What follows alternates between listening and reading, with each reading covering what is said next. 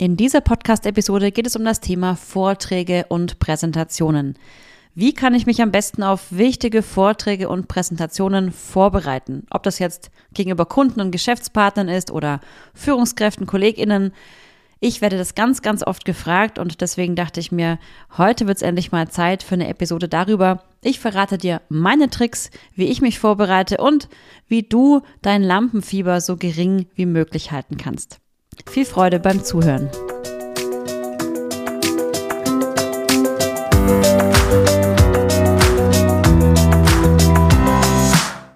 Herzlich willkommen bei meinem Podcast Effizient, entspannt, erfolgreich. Der Podcast für alle, die mehr Zeit für das Wesentliche haben wollen, die mehr Gelassenheit suchen und für alle, die erfolgreich ihre Ziele erreichen möchten.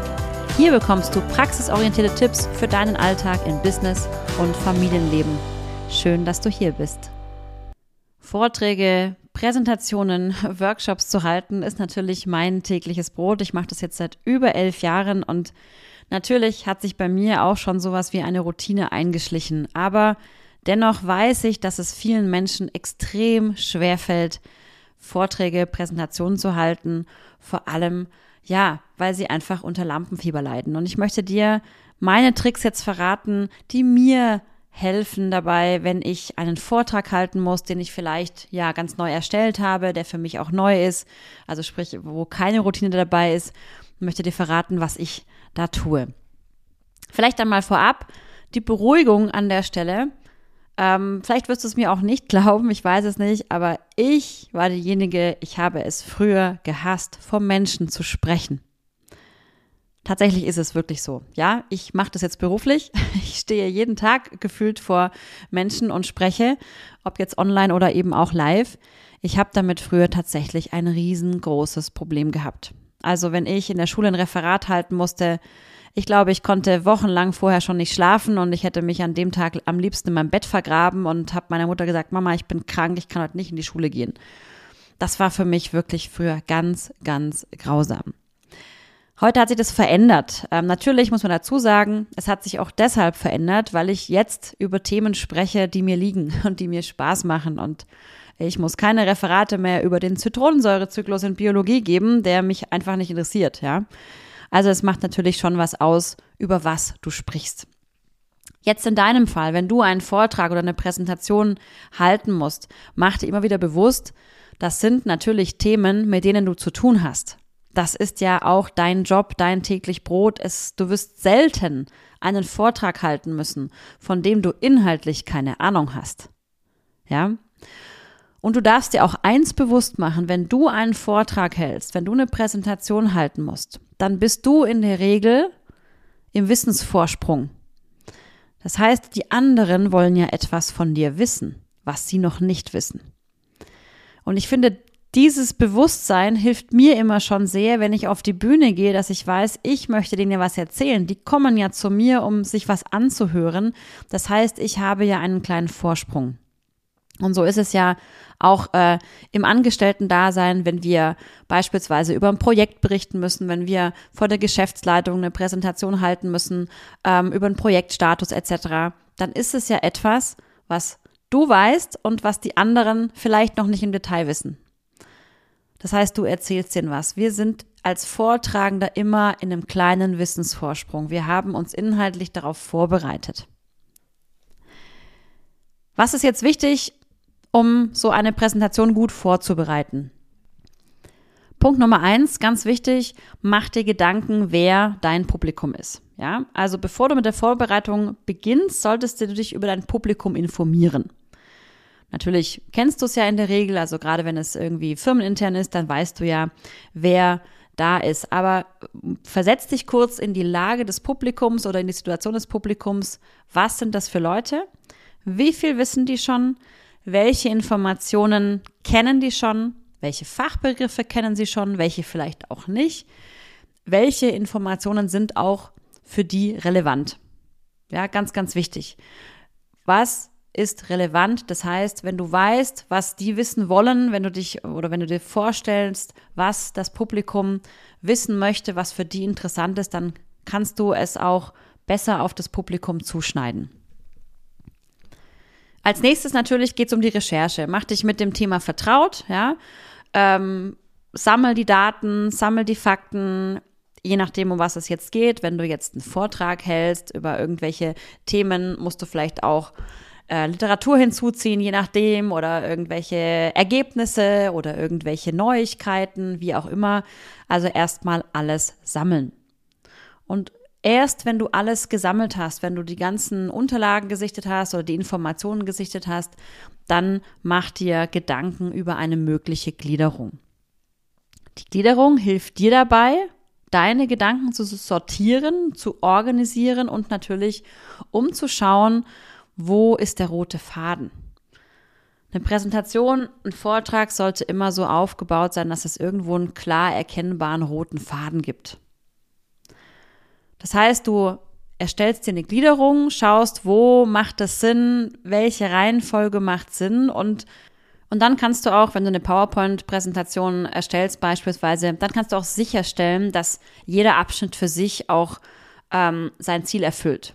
Ja, also du hast eine Gliederung, du hast dann Überschriften für die Gliederungen und dann stellst du sicher, dass du auch zu jeder Überschrift, zu jeder, zu jedem Abschnitt deine Folien erstellst, deine Informationen erstellst und natürlich auch dann das Ziel erreichst, genau diesen Abschnitt ähm, zu beschreiben, zu erfüllen oder diese Fragestellungen zu beantworten von den jeweiligen Abschnitten. Ja. Wichtig ist, wenn du PowerPoint-Präsentationen erstellst, äh, das wird leider in, vor allem in Unternehmen, also ich will gar nicht sagen, äh, was ich jetzt gerade wirklich denke, aber das wird extrem äh, falsch oder schlecht umgesetzt. PowerPoint-Präsentationen sollten nicht dafür missbraucht werden, dass das ein, äh, ein Dokument ist, wo ganz viel Schrift zu sehen ist wenn du auf PowerPoint-Präsentationen so viel Schrift hast, die man dann nicht mehr lesen kann, dann geht dein gesprochenes Wort unter, weil die Zuschauer so damit beschäftigt sind, diesen Inhalt dieser Folie zu lesen. Ja, dass man sich fragt, naja gut, also äh, dann kannst du auch das Dokument verschicken, jeder kann es durchlesen und du brauchst keinen Vortrag halten. Also stell sicher, dass du deine Folien nicht zu sehr voll knallst. Idealerweise sollte eine PowerPoint-Präsentation dein gesagtes Wort unterstreichen. Ja, also sei eher ein bisschen sparsamer mit den Informationen, die du auf die PowerPoint-Präsentation schreibst. Arbeite lieber mit Visualisierungen. Arbeite mit Bildern, mit, mit, mit Grafiken, wie auch immer. Jetzt kommt an der Stelle immer diese, dieser Einwand, ja, wenn ich jetzt im Unternehmenskontext spreche und nicht einen Vortrag über Motivation halte beispielsweise, dann ist es immer schwierig, da kann ich doch keine Bildchen da äh, hinkleben. Äh, doch, versuche mit Grafiken zu arbeiten, ja, also mit Diagrammen beispielsweise, mit Kurvendiagrammen etc., mit Tortendiagrammen. Also man kann ja ganz viele Zahlen beispielsweise auch bildlich darstellen es spricht auch nichts dagegen, hin und wieder mal eine Grafik mit einzubauen. Ja, also wenn du irgendwie was über Zielerreichung äh, sprichst, dann ähm, such dir doch eine Grafik raus, wo man eine Zielscheibe sieht mit einem Dartpfeil zum Beispiel drauf. Ja, also irgendetwas, was dein, dein Gesagtes einfach unterstreicht. Warum ist das so wichtig? Weil unser Gehirn in Bildern denkt und wenn da noch Bilder zu sehen sind, können wir das Gesagte viel, viel besser verarbeiten. Ja, wenn da nur Text zu stehen, zu, zu lesen ist auf deiner Folie, das geht einfach unter, ja. Das, da, das ist wirklich sehr, sehr schlecht zu verarbeiten. Viel Text kann man natürlich immer noch hinterher schicken, das ist ganz klar. Ne? Also wenn es da wirklich Informationen gibt, dann würde ich sagen, hier, ich trage das kurz vor, die wesentlichen Punkte und hinterher dürfen Sie Details gerne nachlesen im Dokument. Da spricht nichts dagegen. Aber ich würde es in der Präsentation niemals zeigen, so viel, weil das überfordert einfach. Gilt übrigens auch für Projektpräsentationen vor Geschäftsführungsleitungen äh, äh, etc. Ja, da gilt genau das Gleiche. Das sind auch nur Menschen, die hören auch nur zu. Ja, da würde ich lieber dann die Details vielleicht äh, verteilen vorab oder auch ausdrucken im Meeting oder was auch immer und den dann vorlegen. Aber an der, am Beamer, an der Leinwand würde ich sowas niemals präsentieren. Vor allem, weil man es in der Regel auch meistens gar nicht lesen kann. So viele Zahlen auf einem Bild. Überleg dir also, was ist dein roter Faden, was ist deine Botschaft, ja, auch das ist ganz wichtig. Die Botschaft muss klar erkennbar sein. Das heißt also, am Ende solltest du auch immer wie so eine Art, ja, man nennt es immer gerne Call to Action ähm, äh, mitgeben. Also sprich, was soll der Hörer jetzt mit deiner Information anfangen? Was sollte er tun? Was ist dein Tipp? Was ist deine, deine Empfehlung? Oder was ist vielleicht deine Frage? Ja, gerade im Unternehmenskontext gibt es ja meistens dann am Ende von der Präsentation irgendwie eine Bitte, wir brauchen jetzt die Genehmigung oder wir müssen das Budget erhöhen oder wir brauchen Ihre Zustimmung oder wir möchten, dass Sie das zum Kunden weitertragen oder wir brauchen Ihr Feedback, völlig egal, aber ein Call to Action. Was soll das Publikum jetzt tun nach dieser Information? Wenn du einen Vortrag von Menschen hältst, wo es um wo, wo es um so allgemeine Themen geht, wie, was weiß ich, Motivationsvortrag etc., dann muss am Ende auch irgendwas kommen. Irgendwas, was du denen noch mitgeben möchtest. Irgendeine Message, eine Botschaft, eine Hausaufgabe, ein, ein Denkanstoß etc. So, dass die Menschen rausgehen und dann einfach wissen, aha, ja Mensch, klasse, jetzt möchte ich das und das umsetzen oder jetzt möchte ich das ausprobieren oder jetzt habe ich das und das zu tun. Bevor du die Präsentation hältst, rate ich dir auch, vor allem dann, wenn du so ein bisschen zu kämpfen hast mit dem Thema Lampenfieber und Aufregung, übe die Präsentation vorher. Idealerweise mehrere Male. Ja? Also mach dich vertraut, wenn du Folien hast, mach dich vertraut mit den Folien, welche kommt in welcher Reihenfolge, mach dich mit deiner Gliederung vertraut, übe auch, was du inhaltlich sagen möchtest. Und wenn es wirklich inhaltlich so kompliziert ist für dich und du bist wirklich sehr aufgeregt, dann gebe ich dir einen Tipp mit, den solltest du aber bitte nicht jedes Mal machen, weil das ist sehr zeitintensiv. Aber er hilft. Schreibe dir dein gesprochenes Wort, also das, was du sprechen möchtest, schreib's dir einmal auf. Das mache ich nie, weil ich dafür schlichtweg keine Zeit habe. Ich mache mir manchmal Stichworte, ja, aber das ist dann eher so ein bisschen, wenn man schon geübt ist. Ähm, ich mache das dann, wenn ich wirklich inhaltlich so komplett neu unterwegs bin in einem Thema oder äh, wie es bei mir zum Beispiel letzten Jahr der Fall war, wenn ich einen Vortrag auf Englisch halten ähm, darf. Auf Englisch, äh, ich spreche nicht mehr jeden Tag Englisch, das habe ich früher gemacht, jetzt nicht mehr. Das heißt, da in dem Fall habe ich mir tatsächlich meinen Vortrag auch einmal aufgeschrieben. Und was dann hilft ist, gerade wenn du da Sicherheit haben möchtest, ähm, ich habe mir den Vortrag aufgeschrieben und habe ihn mir eingesprochen und aufgezeichnet. Also ich habe ihn mir aufgenommen einfach im Handy mit den äh, äh, Sprachaufzeichnungen. ich habe es mir einfach selber vorgelesen und habe dann diesen Vortrag mir selber angehört mit meinen Kopfhörern, mehrfach. Beim Spazierengehen, beim Einschlafen, was auch immer. Denn je öfters du dein eigenes Wort hörst oder diese Formulierungen hörst, die du verwenden möchtest, desto eher, ja, brennen die sich so ein. Ja, dann irgendwann ist es für dich klar, dass nach dem Satz der andere Satz kommt oder dieses, dieses Sprichwort oder dieses, diese Formulierung. Das hilft auch sehr. Ist aber auf jeden Fall sehr zeitintensiv. Muss, kann man auch nur machen, wenn man Zeit hat. Also wenn man noch ein paar Tage Zeit hat. Ja. Würde ich jetzt auch nicht bei jedem Mal empfehlen. Bei schwierigen Vorträgen mache ich es heute so, dass ich mir einfach Stichworte notiere. Ja, Stichworte schon mal aufschreibe, was möchte ich wann sagen, welche Argumentationen möchte ich vorbringen. Das mache ich schon, aber das natürlich in Stichworten. Ja, und dann fällt es mir natürlich heutzutage viel, viel leichter auch frei zu reden, aber das ist natürlich auch einfach Übungssache. Üb den Vortrag. Wenn du möchtest, übe es auch vor anderen Personen, ja, vielleicht Menschen, die dir auch ein ehrliches Feedback geben, was du vielleicht noch verbessern kannst, verändern kannst. Manchmal ähm, hilft es auch, den Vortrag jemandem vorzutragen, der keine Ahnung von dem Thema hat. Dann bekommst du relativ ehrliches Feedback, ob dein Vortrag verständlich war. Ja, also das habe ich auch schon gemacht. Das macht mein Mann manchmal äh, mir gegenüber. Äh, da geht es inhaltlich um Themen, von denen ich überhaupt keine Ahnung habe. Aber wenn ich es verstehe, verstehen es die anderen auch. Ja. Kleiner Trick übrigens, du darfst Hilfsmittel verwenden. Äh, wenn du kein Keynote-Speaker bist, ja, auf großen Bühnen, da fällt es dann vielleicht auf und selbst da. Aber wenn du einfach in deinem Umfeld einen Vortrag halten musst und du machst das nicht gerne, du hast Lampenfieber, dann spricht nichts dagegen sich einfach eine Karteikarte zu nehmen und sich da die wichtigsten Stichworte aufzuschreiben. Es spricht überhaupt nichts dagegen. Ja, es äh, hat noch keiner eine Präsentation äh, versaut, nur weil er irgendwo einen Spickzettel hatte, ähm, auf dem drauf stand, was er sagen wollte. Ja, also warum sich nicht dazu behelfen? Viele wollen da gerne perfekt sein und natürlich ist es schön, wenn man das Ganze frei sprechend kann, wenn man das Ganze frei vortragen kann, aber es spricht nichts dagegen, sich einfach die wichtigsten Stichworte zu notieren. Daran wird dein Vortrag nämlich nicht scheitern, im Gegenteil. Ja. Und auch das mache ich auch manchmal, dass ich mir irgendwo die wichtigen Sachen irgendwo markiere. Und dann kann man ja durchaus auch in der Präsentation mal sagen, oh, jetzt habe ich gerade einen Faden verloren, ich muss mal eben schauen, was ich, was ich an der Stelle hier noch anbringen wollte, was noch wichtig war. So, und dann mache ich weiter. Das ist überhaupt kein Problem. Ja. Ganz wichtig, sei selbstbewusst und authentisch. Das heißt, im Prinzip verstell dich nicht. Mach dir bewusst, dass du, wie gesagt, im Wissensvorsprung bist, dass du dich gut vorbereitet hast. Und wenn du jetzt aber merkst beim Vortrag, oh je, läuft nicht ganz so, wie es vielleicht laufen sollte, mach dir keinen Stress und setz dich nicht zusätzlich unter Druck. Deine Zuhörer sind auch nur Menschen.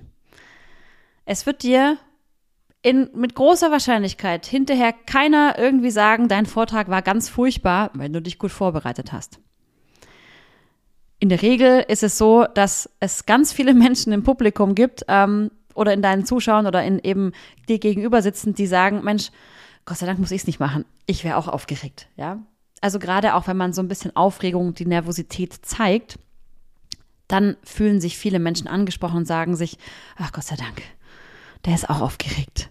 Das wäre ich nämlich jetzt auch. Das habe ich übrigens auch schon mal auf einer großen Bühne ähm, gesagt. Ich hatte mal einen, einen Keynote-Vortrag vor 350 Menschen. Das war das bisher größte Publikum, was ich vor mir hatte. Und da bin ich auf die Bühne gestanden und habe auch erstmal, mein erster Satz war, boah, krass, bin ich aufgeregt. Ich glaube, fast wörtlich, ich weiß nicht, das Wort krass habe ich, glaube ich, nicht verwendet, aber ich habe wirklich gesagt, Wahnsinn, ich bin so aufgeregt heute.